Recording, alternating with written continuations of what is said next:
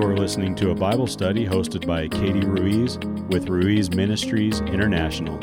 For more information and audio content, visit www.ruizmi.com.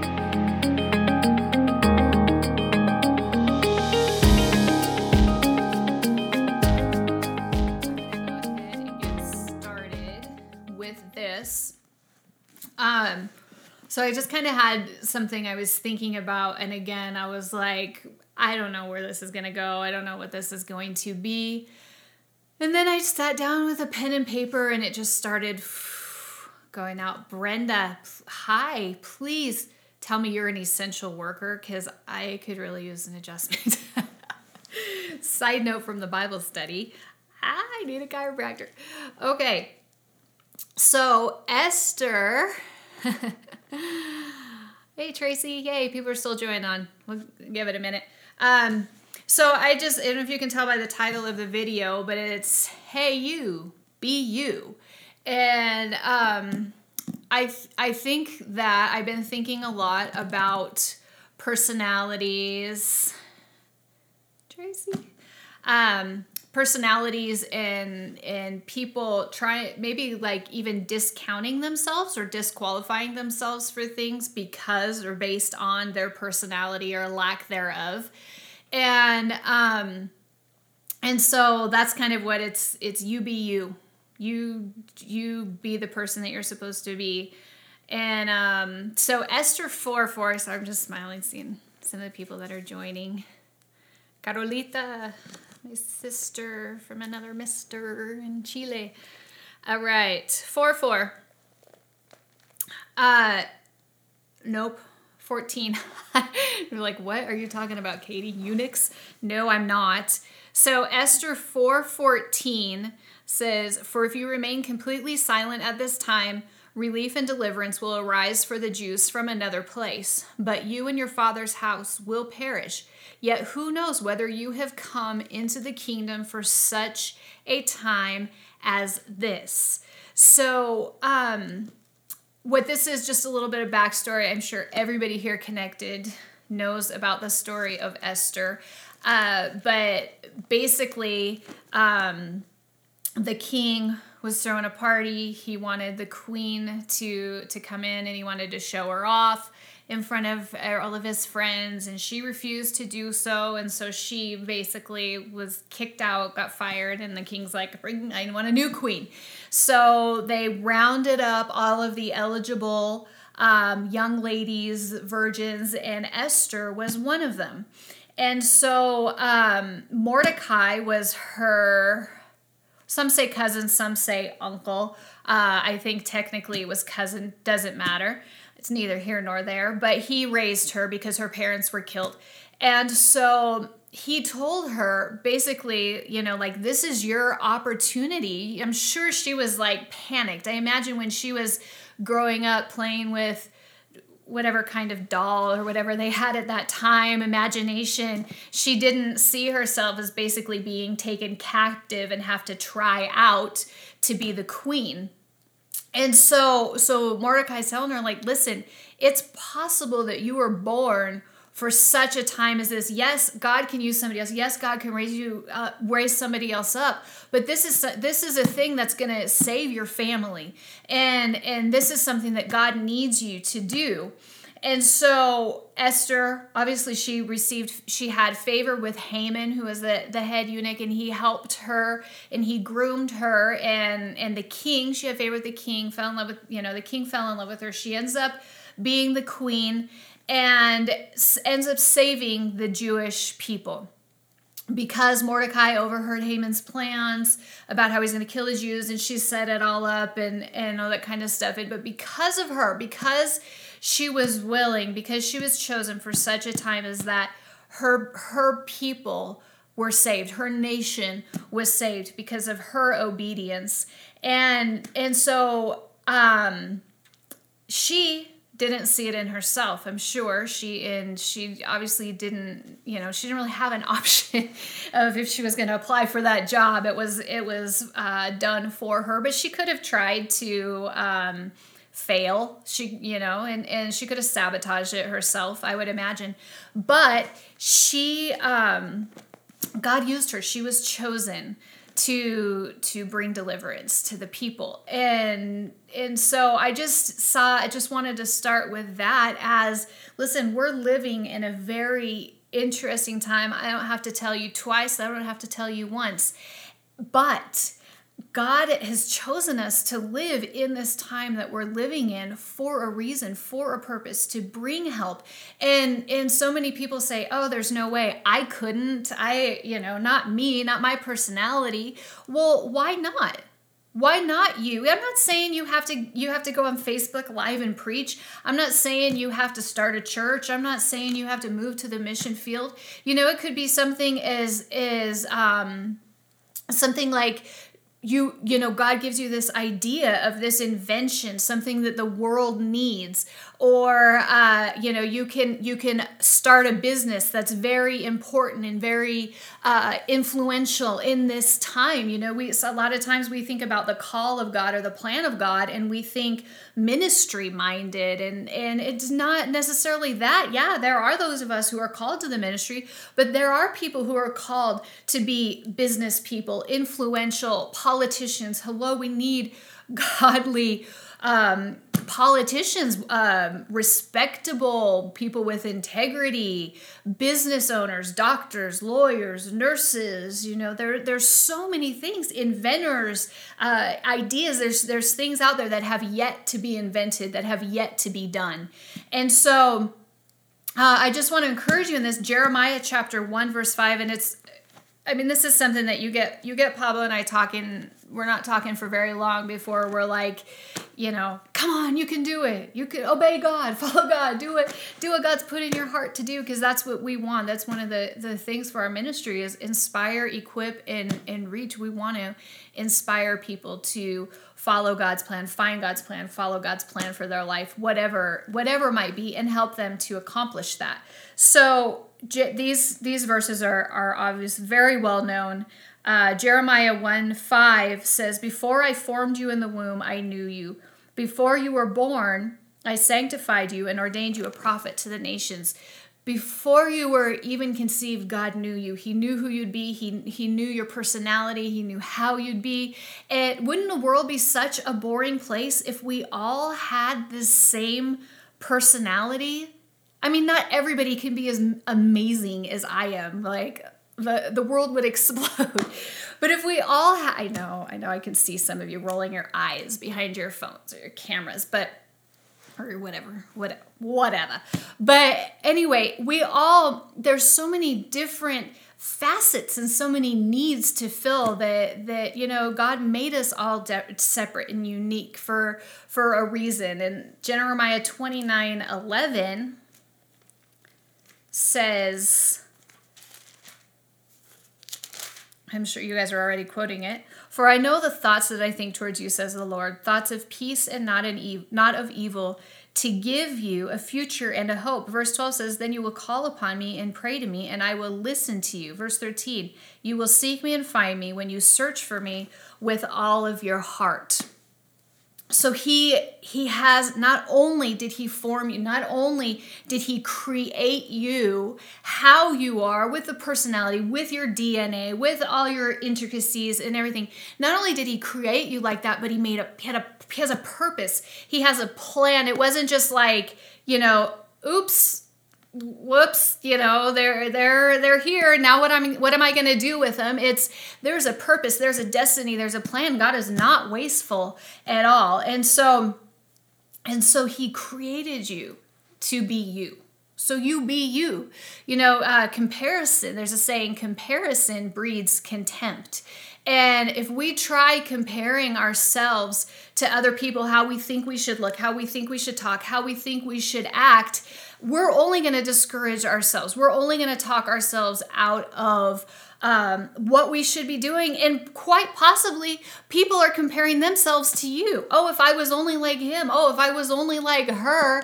And and so it's just all. It's just let's just be who God created us to be. Let's focus on on being the person that somebody else needs having that that encouragement that another person needs having that that personality that that unique personality that somebody else might need james chapter 5 talks about elijah and he says Elijah was a man with like passions as us. Basically, listen, Elijah is just like you, just like me. Lives, breathes, eats, sleeps personality, characteristics. The Bible is full. If you think about the the different characters in the Bible, the different people, listen, these are not these are not fanciful stories. These are true actual people who lived and breathed and walked this earth. And the Bible is full of these personalities and, and these different people that God was able to use. And not one of them, with the exception of Jesus Christ himself, not one of them was perfect. They all had flaws, they all had issues, they all had things they were trying to come. Some would succeed and fail, succeed and fail, succeed and fail, while others didn't do so bad. But the point is, as long as you're willing, as long as you're saying, God, listen, take what I am, take take what I have and use it for you. He's going to do that. So, um so something else that's that's also very important is to not confuse personality with character. Okay? Personality, I wrote this down this morning and it's super profound, all right? So you might want to write it down. I'll give you a second to get a paper and a pen. Personality is who we are, character is what we do, or character is what we do with that personality. You know, I I have um I'm I tend to be more shy and, and introverted right? I'm not lying i promise. That's that's my tendency if i if i had it my way. Um but but if I don't develop my character and I'm not a person of integrity and I don't treat others right and I'm not truthful and I'm not honest, then my personality really, there's not a lot that God can do with me if, you know, I might have the personality for what He's called me to do. But if my character isn't developed, if I don't have the right character, I'm not going to last very long. I'm not going to get very far. And people can see it. People can see through through characters pretty quickly. And listen, I'm not saying I'm perfect. Close, close. I'm not there. I haven't achieved. I haven't reached, but I'm striving. I'm pushing forward like the Bible tells us to. We're not perfect, but we uh, we strive for perfection. I'm not moving my arms like that again. There was a little bit of jiggle there.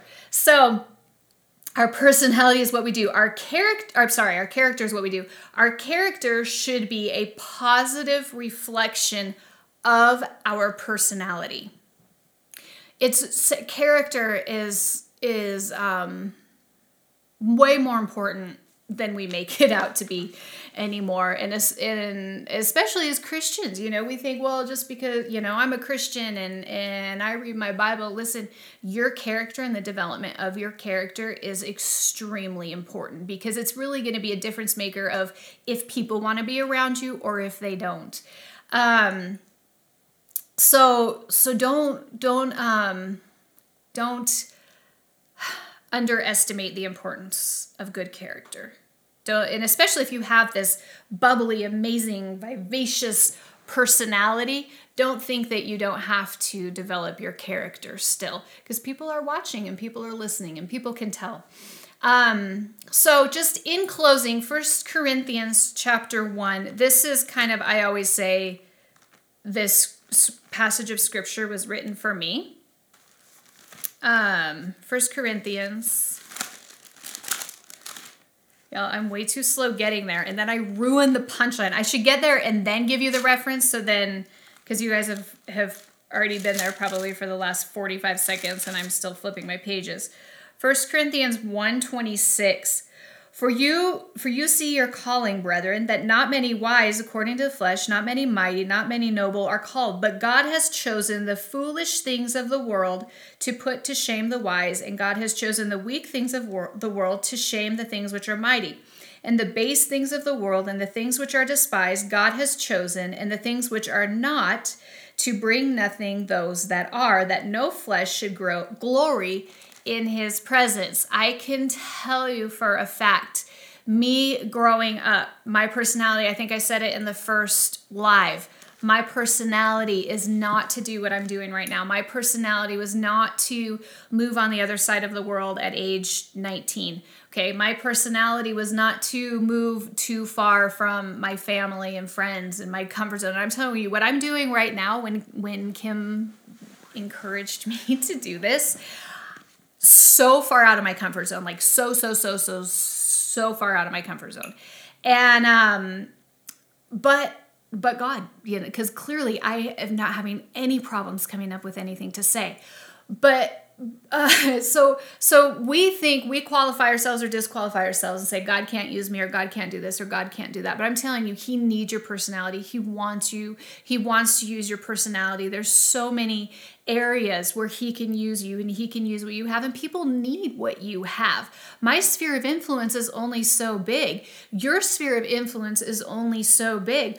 But we all working together can reach the people that need to be reached my personality in God's hands is what makes it work. When I said, okay, God, I'll do whatever you call me to do, I'll do whatever you've asked me to do. When I put myself in his hands, then he says, okay, now I can work with her. Now I can do this. Now I can develop her. Now I can, I can tell you, I'm, you know, like, like Esther, I'm sure she wasn't thinking when she was a child that she was one day going to be queen, the queen saving the Jewish nation. And when I was a child, I did not think that one day I was going to grow up living in other countries and, and ministering and speaking. My goodness, in high school, I had to give a speech uh, in one of my classes and I just I I could barely make it through it. And so for me to be able to to get up and, and preach in front of people and stuff just is a testimony to First Corinthians that that it's you know it's not those who you think oh these people would be great at this these people should do this it's the ones that surprise you you know that are like what she does what she's doing what i when i was homeschooled until 10th grade from second to 10th grade and we used to go to a roping arena like rope steer uh, with my grandpa. And I was super shy in this time, middle school age. And um, the a lady, the lady who owned the the roping arena, told my grandma, she said, "I'm very concerned about Katie. She's, you know, she doesn't talk, and she's very introverted and very shy, and you know that whole social distancing thing with homeschool or whatever." And um, and she, she was very concerned about me and and i was just like if i mean sometimes if people talk to me i would just like freak out cry whatever so anyway um my grandma ran into her when I was living, I believe, in the Philippines, and my grandma ran into her in the grocery store, and she's like, "How, you know, how is Katie doing?" My it's obviously of concern to her, and my grandma's like, "Oh, she's a missionary living over in Asia," and the lady was shocked. So just don't don't discount yourself. Don't talk yourself out of God using you. I'm not smart enough. I'm not this. I'm not that. I'm telling you, you are, because with Him, you can do all things. If we allow Him to, He'll mold us, He'll shape us, He'll develop us, He'll fix maybe those character flaws or those issues in our lives that need fixed. Um, but that's that's my main thing. I'm gonna I'm gonna end it with that. Is just um, just see. If you're not you know a lot of you probably are. But if it's just something that that you're you know you've thought about and you're you're saying oh god no i don't i don't know i don't know give him a chance. Give him a chance to prove himself. Give him a chance to give you ideas. Give him a give him a chance to um, take you out of your comfort zone. Take you out of the the box that maybe uh, you've put yourself in and and take god out of the box maybe that you've put him in he's a lot bigger than we give him credit for. And and he he will only do what we allow him to do in our lives. He he only ha- takes the access that we give him. So i want to challenge you give him more access to your life. Don't you know there's so many people like okay god you can have 70% of my life but i want the you know this 30% for myself. I just did math on facebook live. So give God 100% and see what he can do with 100% because he's going to use whatever you give him. So that's all I have for you guys today. Thank you so much for joining me. Um, I'm thinking about pushing this back to three o'clock instead of two thirty, just because I feel like 2.30 still just kind of cuts into my day and i'm rushing to try to get ready so i'm going to push this back now that extra 30 minutes is a big deal so 3 o'clock mountain time um, and please send me ideas if you have something that you want to hear me blabber on about for 20 minutes um, and otherwise, I don't know yet when I'm going to come back. So we'll leave it a surprise. I'll just keep an eye out on my Facebook and I'll let you guys know when I'm going to do the next one. Thinking Tuesday ish. Uh, but um, I'll let you know. So thank you guys so much. Greatly appreciate you. Cheers.